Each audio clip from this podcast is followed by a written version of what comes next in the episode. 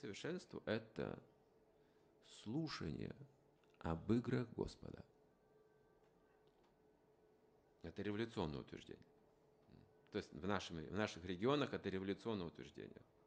Потому что слово Господь в религиях даже не раскрыто. То есть имя Бога не раскрыто, его деятельность не раскрыта, его форма не раскрыта, его качество не раскрыто. Есть просто как бы обозначение, что вот Бог, он где-то существует. Кто? Неизвестно, не думайте об этом. Это запредельно, не пытайтесь даже тут умствовать лукаво, зачем все придумываете. Даже в многих религиях говорится, что у него формы нет, забудьте об этом. Например, в исламе запрещено даже изображать и думать о нем как о форме какой-то.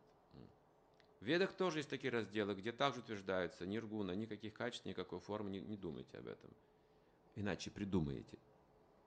Поэтому, когда Роман говорит слушать об игре Господа, о форме Господа, о качестве Господа, это противоречит практически всем сейчас религиозным процессам, то, что говорит Роман Андарай. Поэтому он говорит наедине, это не публичная беседа.